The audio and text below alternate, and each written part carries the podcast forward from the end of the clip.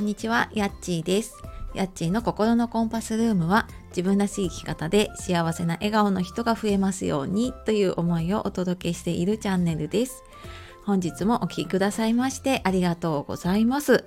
えー3月も後半に入ってきましたね、えー週の真ん中ですがいかがお過ごしでしょうか？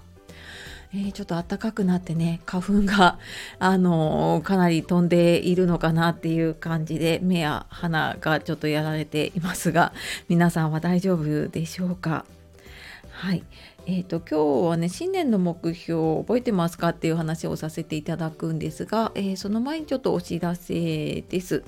えー、とあまずちょっとこの配信に関してなんですけどあの3月に入ってからね私平日はなるべく更新できる時はするようにしているんですがちょっと明日からこの週末連休にかけてちょっと家の都合でもしかしたら配信が不定期になるかもしれないです。はい、っていうのとあとはですねあの連日お知らせしてるんですがエンディングノートのワークショップですね、えー私就活とかねエンディングノートとかの活動もライフコーチとしてさせていただいていてであの4月の10日の日曜日の午後にオンラインでエンディングノートを1冊書き上げるというワークショップをやります。で書いたことのない方もねちょっとあの書いたことがある以前参加していただいた方でねちょっと続きを書きたいなっていう方なんかいたら是非説明欄の方から見てみてください。はい、で今日はですね新年の目標を覚えてますかっていうお話なんですけれどもえーちょうどね3月半ばになってきて、まあ、4月またね、あのーちょうど年度の変わり目だったりとか、えーいろいろねちょっと新たな気持ちでやる方も多いかなと思ったので、えーちょっとこの話をしてみようかと思いました。でえー新年にね多分目標を立てたりとかする方多いと思うんですけれども。で私もあの目標設定のねワークショップとかもやらせていただいて、まあ、いろんな方のねちょっと目標をちょっと一緒に立てたりっていうのをさせていただいたんですがその目標に向けて進んでいますか？それともあの覚えてますか？って言ったんですけれども忘れてたりしませんか？ね、こう私も結構ね目標立てっぱなしにするのが得意っていうわけじゃないんだけどあのしてきたことがすごく多くてでなんかそれであーなんかもうちょっと見直しておけばとかうんとちょっとね途中でもう一回見ておけばもうちょっとあの目標に向けて進めたなって思ったことが結構多々あるのでねちょっとこの話をしています。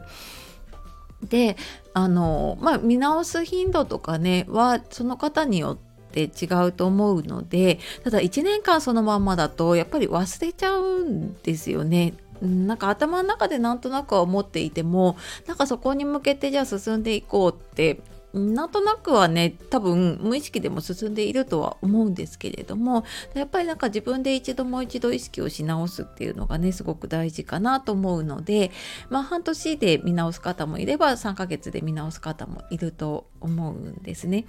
であの、まあ、ちょっと今日この時期に話したのはその自分が変化していく時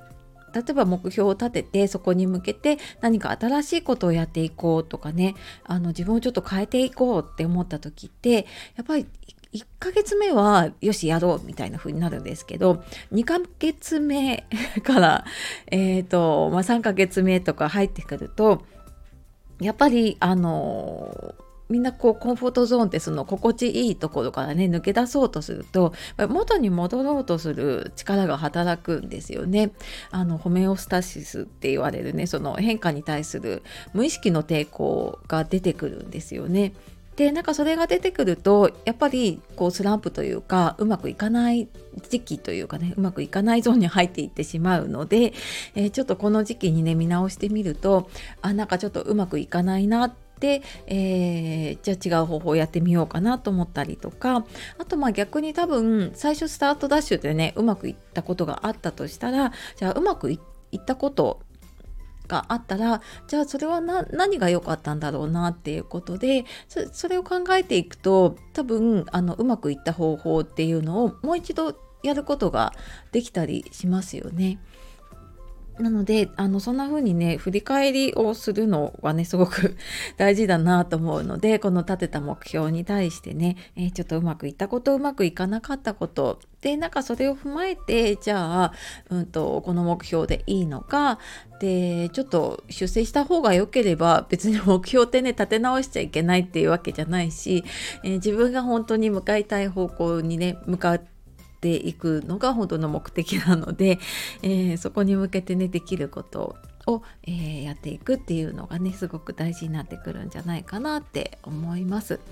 で、えー、私は結構ねざっくりした目標というかその年のテーマみたいな感じのをざっくり立てていてでそこに対してやっていくことっていうのはえーとその都度見直している感じで私は今年はえーと、去年ねいろんなものあこれ大事だなって思って気づいたものが、まあ、仕事に関してもだし人とのつながりとかね家族とかいろんなものに気づいた年だったので、まあ、そのね大切だって気づいたものを今年は育てていく年にしようっていうテーマを立てたんですね。でじゃあそこに向けてね自分が大切だなって思ったものが大切にできてるかなとか、うんまあ、本当にすごいざっくりしてるんですけどね。であの仕事の中でうんと、まあ、細かいことはね日々えーと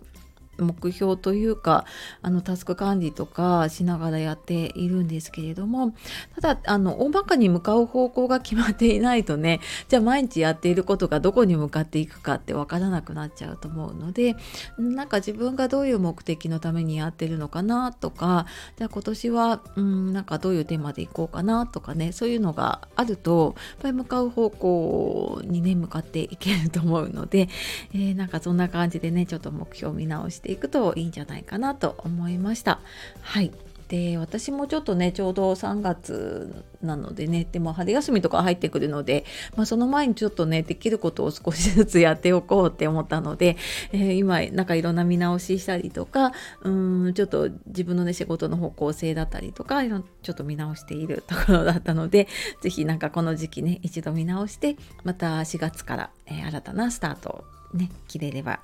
いいかなと思って、えー、今日は新年の目標を覚えてますかっていう話をさせていただきました、えー、最後までお聴きくださいましてありがとうございました。では素敵な一日をお過ごしください。さよなら、またね